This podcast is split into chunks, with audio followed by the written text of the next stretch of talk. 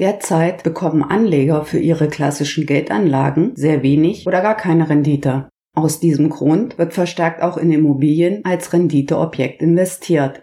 Die Bundesregierung hat zur Förderung des Mietwohnungsneubaus im bezahlbaren Mietsegment einen steuerlichen Anreiz, die Sonderabschreibung für Mietwohnungsneubau geschaffen, damit sich private Investoren verstärkt im bezahlbaren Mietwohnungsneubau engagieren. Darüber und über die steuerlichen Vorteile wollen wir im Folgenden sprechen. Hallo liebe Zuhörer, ich freue mich, dass Sie heute wieder mit dabei sind. Ich bin Steuerberaterin, Fachberaterin im Gesundheitswesen Sabine Banse-Funke von Festing und Partner und ich berate Mandanten, Steuern zu sparen. Der Gesetzgeber hatte bereits länger geplant, die Sonderabschreibung für neue Mietwohnimmobilien einzuführen. Dadurch soll die Schaffung von Mietwohnungen im unteren und mittleren Mietsegment gefördert werden. Der Gesetzestext zu der Regelung der Sonderabschreibung für Mietwohnungsneubau umfasst bei normal großer Schrift fast zwei DIN A4 Seiten. Da es den Umfang sprengen würde, wenn ich auf alle Details eingehe, möchte ich im Folgenden nur einen groben Überblick geben. Wofür wird die Sonderabschreibung für Mietwohnungen gewährt? Gefördert werden nur Investitionen in neue Mietwohnungen. Die Anschaffung einer bereits bestehenden Wohnung ist nur dann begünstigt, wenn sie bis zum Ende des Jahres der Fertigstellung der Wohnung getätigt wird und die Wohnung erstmalig geschaffen wurde. Erfolgt die Anschaffung erst nach dem Jahr der Fertigstellung, kann die Sonderabschreibung nicht in Anspruch genommen werden. Die bloße Erweiterung, Wohnungsvergrößerung, Sanierung, Renovierung oder der Ausbau einer bereits vorhandenen Wohnung sind für die Sonderabschreibung leider ebenfalls nicht begünstigt. Welche weiteren Voraussetzungen der Sonderabschreibung für Mietwohnungsneubau müssen gegeben sein? Da der Gesetzgeber schon länger geplant hat, das Gesetz zu verabschieden, sind Mietwohnungen begünstigt, für die der Bauantrag nach dem 31.08.2018 gestellt wurde. Dadurch werden auch für solche Wohnungen Sonderabschreibungen gewährt, die bereits vor der Gesetzesverabschiedung geplant waren, sofern sie die übrigen Voraussetzungen erfüllen. Die Sonderabschreibung für Fälle der Bauantragstellung zwischen dem 31.08.2018 und dem 31.12.2018 kann erst ab dem Jahr 2019 in Anspruch genommen werden. Für Mietwohnungsneubauten, für die noch kein Bauantrag eingereicht wurde, muss der Bauantrag spätestens vor dem 01.01.2022 gestellt werden. Ist ein Bauantrag nicht erforderlich, genügt eine Bauanzeige. Der Beginn der Bauarbeiten ist irrelevant. Es wird hier lediglich auf den Zeitpunkt des Bauantrags bzw. der Bauanzeige abgestellt. Weiterhin muss die Wohnung eine Mindestwohnfläche von 23 Quadratmetern haben. Wie hoch ist die Sonderabschreibung für Mietwohnungsneubau? Wie hoch ist der steuerliche Vorteil und wann wird dieser gewährt? Als Sonderabschreibung kann im Jahr der Anschaffung oder Herstellung und in den folgenden drei Jahren ein Betrag von jährlich bis zu fünf Prozent der förderfähigen Anschaffungs- oder Herstellungskosten in Anspruch genommen werden. Zusätzlich wird in diesen Jahren die normale lineare Abschreibung mit zwei Prozent gewährt.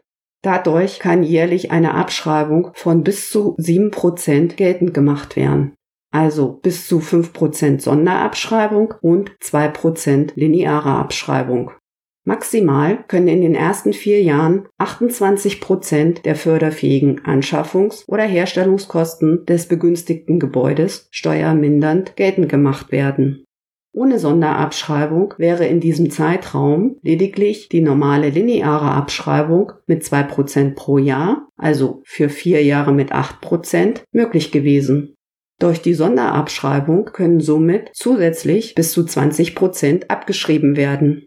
Die Sonderabschreibung von 5 Prozent jährlich muss nicht voll in dem jeweiligen Jahr ausgeschöpft werden. Es kann auch ein geringerer Betrag geltend gemacht werden. Der nicht ausgenutzte Betrag der Sonderabschreibung ist dann aber nicht in die Folgejahre übertragbar. Ein weiterer Vorteil der Sonderabschreibung ist, dass bei unterjähriger Anschaffung oder Herstellung im ersten Jahr die Sonderabschreibung mit dem vollen Jahresbetrag und nicht nur anteilig in Anspruch genommen werden kann. Erfolgt die Anschaffung oder Fertigstellung der Wohnung beispielsweise erst im Dezember, wird die Sonderabschreibung für das ganze Jahr gewährt. Die Sonderabschreibung kann letztmalig im Jahr 2026 geltend gemacht werden, auch dann, wenn der vierjährige Sonderabschreibungszeitraum bis dahin noch nicht abgelaufen ist. Ist alles für die Sonderabschreibung Mietwohnungsneubau begünstigt? Leider nein, es ist nicht alles begünstigt. Der Gesetzgeber hat hier eine etwas kompliziertere Regelung geschaffen. Es gibt eine Baukostenobergrenze, deren Überschreitung die Anwendung der Sonderabschreibung von vornherein ausschließt. Wenn die Anschaffungs- und Herstellungskosten der Wohnung ohne den Anteil des Grund und Bodens 3000 Euro je Quadratmeter Wohnfläche übersteigen, kann generell keine Sonderabschreibung in Anspruch genommen werden. Da der Gesetzgeber nur bezahlbaren Wohnraum fördern will, scheidet eine Förderung bei Überschreiten der 3000 Euro je Quadratmeter Wohnfläche komplett aus. Bei den Baukosten je Quadratmeter Wohnfläche sind auch die Anschaffungsnebenkosten, soweit sie auf den Gebäudeanteil entfallen, mit zu berücksichtigen. Anschaffungsnebenkosten sind zum Beispiel Notar- und Grundbuchkosten, Maklergebühren und die Grunderwerbsteuer. Auch nachträgliche Anschaffungs- und Herstellungskosten werden mit eingerechnet. Der Anteil der Anschaffungs- bzw. Herstellungskosten, die auf Außenanlagen und auf den Grund und Boden entfallen, sind generell nicht für die Sonderabschreibung begünstigt. Die auf das Gebäude entfallenden Anschaffungs- und Herstellungskosten sind maximal bis 2000 Euro je Quadratmeter Wohnfläche für die Sonderabschreibung begünstigt. Aufgrund des Umfangs des Themas werden wir das Thema in einer weiteren Folge fortsetzen. Zum besseren Verständnis werde ich die Berechnung dann auch an einem Beispiel verdeutlichen. Hören Sie deshalb auch gern in die zweite Folge nächste Woche rein. Das Transkript dieser Folge und alle genannten Zahlen finden Sie in unserem Blog auf unserer Internetseite www.festing-stb.de zum Nachlesen. Den Link zum Transkript erhalten Sie in den Shownotes.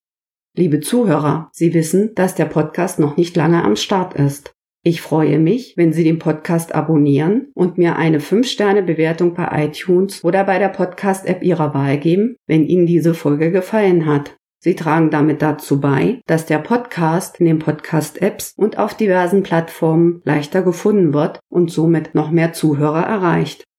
Viele Zuhörer wissen nicht, wie man den Podcast kostenlos abonnieren kann. Sollte Ihr Gerät bereits eine Podcast-App haben, können Sie natürlich direkt in der entsprechenden App den Podcast kostenlos abonnieren. Alternativ können Sie über unsere Internetseite www.festing-stb.de unseren Podcast abonnieren. An den einzelnen Playern für die jeweilige Folge sind Buttons für das Betriebssystem Ihres Handys. Für Apple-Geräte wählen Sie den Button iTunes, dann gelangen Sie direkt auf die Seite zum Abonnieren bei iTunes.